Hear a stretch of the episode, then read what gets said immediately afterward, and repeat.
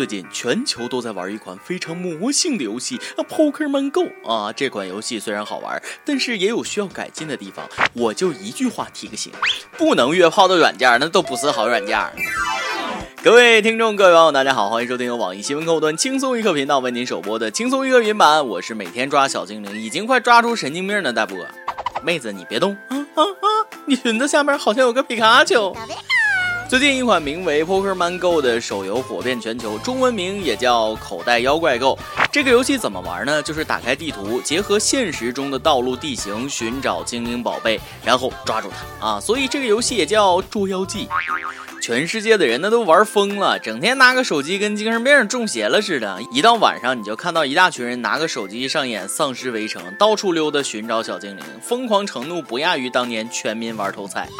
美国一个四十岁的白人大叔半夜三点出门玩 Pokemon Go 啊，遇上两个二十多岁的黑人青年也在玩，还热情的邀请他们加入，一起称霸这个街区。然后一位警察叔叔过来了，怀疑他们在进行毒品交易。三人亮出游戏，警察听完之后立刻下载了游戏，然后询问新人该如何开始上手。美国几百年前都没解决的种族问题，一个游戏给解决了。世界和平，地球大一统指日可待。这款游戏快获诺贝尔和平奖了。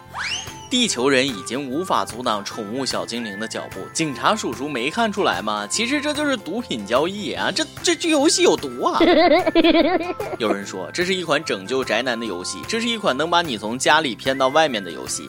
在我看来，这是一款能帮你迅速晒黑的游戏。这大热天玩这游戏，就相当于在外边顶着大太阳玩手机，还没空调，小精灵没找着，自己先中暑了。这款游戏很好玩，可惜并没有在国内正式投放，总是锁区啊！现现在千千万万的中国玩家盼望着，盼望着，到底什么时候游戏能开国服？要是再不开放中国区，勤劳智慧的中国人可就马上抄袭一个出来了！千万不要低估我们的创新模仿能力。中国版的 Pokemon Go 啊，要把小精灵分布在全国各地，每个地区还可以根据自己的特色推出特有的小精灵，促进旅游业。以后国内景点的客流量就看小精灵的多少了。商家要想吸引顾客，只要放个野生皮卡丘出没的牌子，那人人爆满啊！手游 Pokemon Go 是很好玩，但是同时也出现了不少这个安全隐患，有找小精灵不看路掉沟里的，被车撞的；有找到小精灵一激动突然来一句“出来吧，皮卡丘”。把路人吓一跳啊！有找小精灵坏了野战车阵爱好者的好事的，还有男的进女厕所被抓住，非说女厕所里有一只皮卡丘，最后被警察带走。美国当地有带着武器的罪犯在 Pokemon Go 的补给点埋伏啊，专门抢劫前来抓小精灵的玩家，连抢劫犯都顺应潮流，与时俱进，随机应变了。你还整天不思进取，就知道抓小精灵呢？哎，我想问一下，劫匪是不是一男一女外加一只猫？他抢劫的是什么？劫财劫色可以，劫小精灵绝对不行。我辛辛苦苦找到的小精灵，凭什么给你？每日一问，送给疯狂玩 Pokemon Go 的人一句话：你想说什么？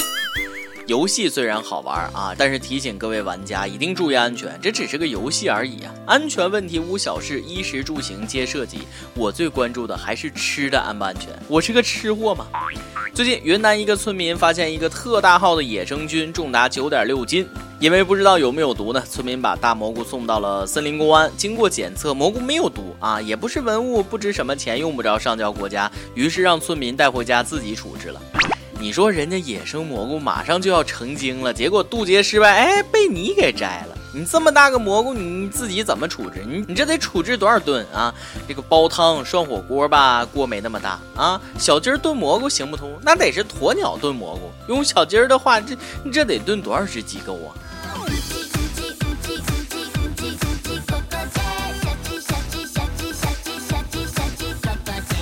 安全问题很多时候可不能随便开玩笑。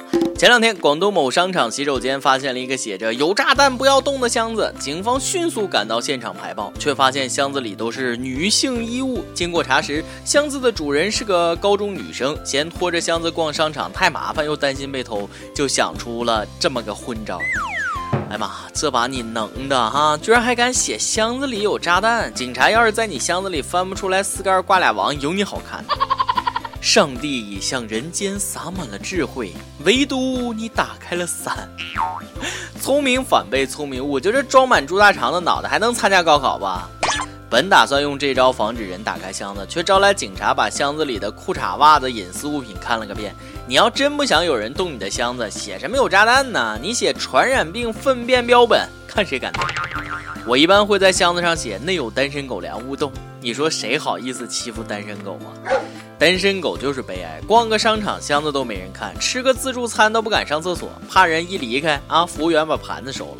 啊，泡棉就遇到过类似的事儿，一个人喝闷酒，想上厕所又担心有人偷他酒喝，于是呢就在酒杯下边压了张纸条：“这是尿，别喝。”回来一看，酒杯满了，还温乎呢。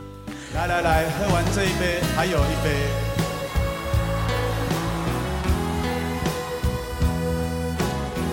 再喝完这一杯，还有三杯。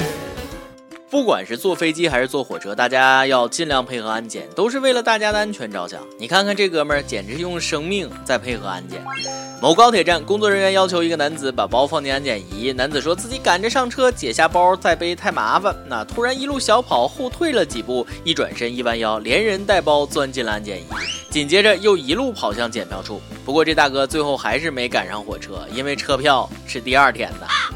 你说安检员本来纯良无害的坐在那儿盯着屏幕看，画面上都是什么衣服呀、水果呀，突然间一具大骷髅从屏幕里闪过，还吓尿了好吗？安检仪里都是 X 射线，你也不怕辐射？据说常年在安检仪旁边工作的男人都不孕不育，你还直接敢往里边钻？只能说大哥挺机智的，过个安检连体检都做了。你千万别忘了跟车站要一份 X 光片啊！我想起有一次去国外旅游啊，在机场安检，人家让把衣服脱了，结果一个大哥把裤子也给脱光了。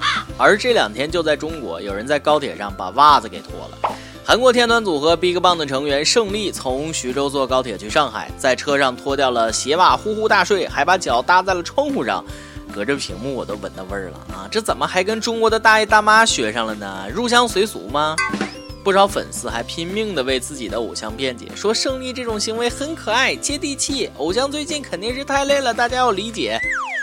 把没素质当可爱是吧？把没教养当接地气，我也是醉了。什么叫他太累了？谁不累啊？我还累呢。正在抗洪的官兵们更累。同样都是天团组合，我们轻松一刻那搬砖男孩不知比 BigBang 的素质高到哪儿去了啊！我们绝对不会干这么丢人的事儿，因为搬砖男孩搬砖赚的钱根本就不够买高铁商务座。好好搬砖，天天向上，搬砖男孩的歌声多嘹亮。今天你来阿榜，跟天阿榜，咱们上期问了，你够懒吗？你懒惰的最高境界是什么？有网友说了，我现在就正在葛优躺听轻松一刻，我都懒得回答每日一问的问题。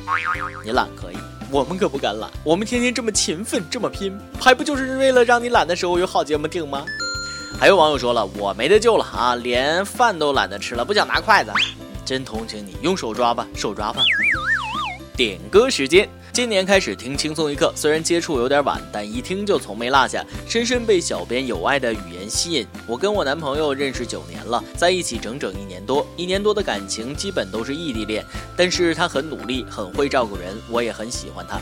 等待也是一种幸福。在此想点一首张杰的《我想》，祝福我们，也祝福轻松一刻，祝福你们，希望你们早日结束异地，天天腻在一起。想点歌的网友可以通过网易新闻客户端轻松一刻频道、网易云音乐跟帖告诉小编你的故事和那首最有缘分的歌。有电台主播想当地原汁原味的方言播轻松一刻和新闻七点整，并在网易和地方电台同步播出吗？请联系每日轻松一刻工作室，将您的简介和录音小样发送至 i love 曲艺 at 幺六三点 com。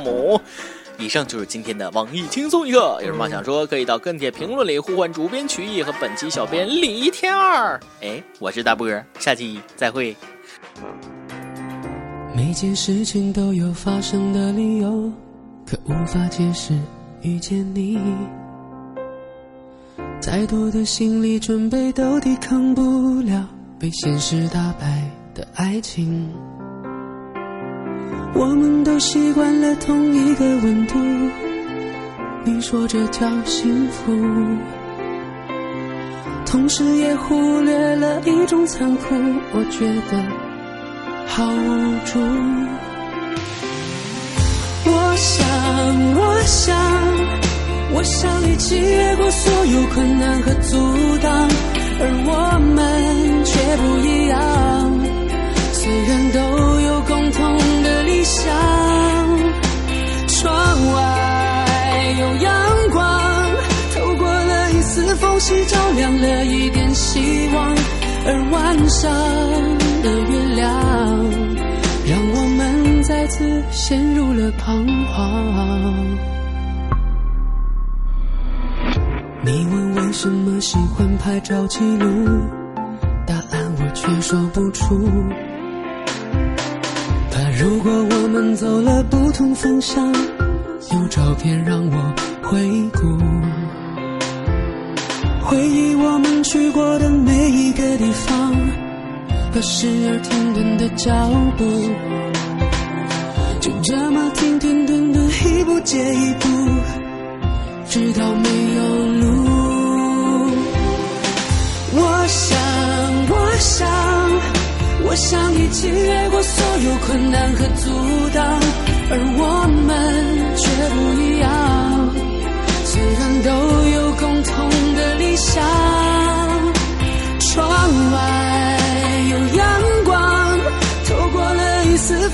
照亮了一点希望。而晚上的月亮，让我们再次陷入了彷徨。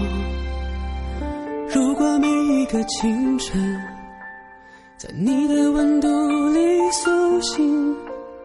闭眼聆听有节奏的呼吸，哪怕只是一瞬间，哪怕只是一场梦。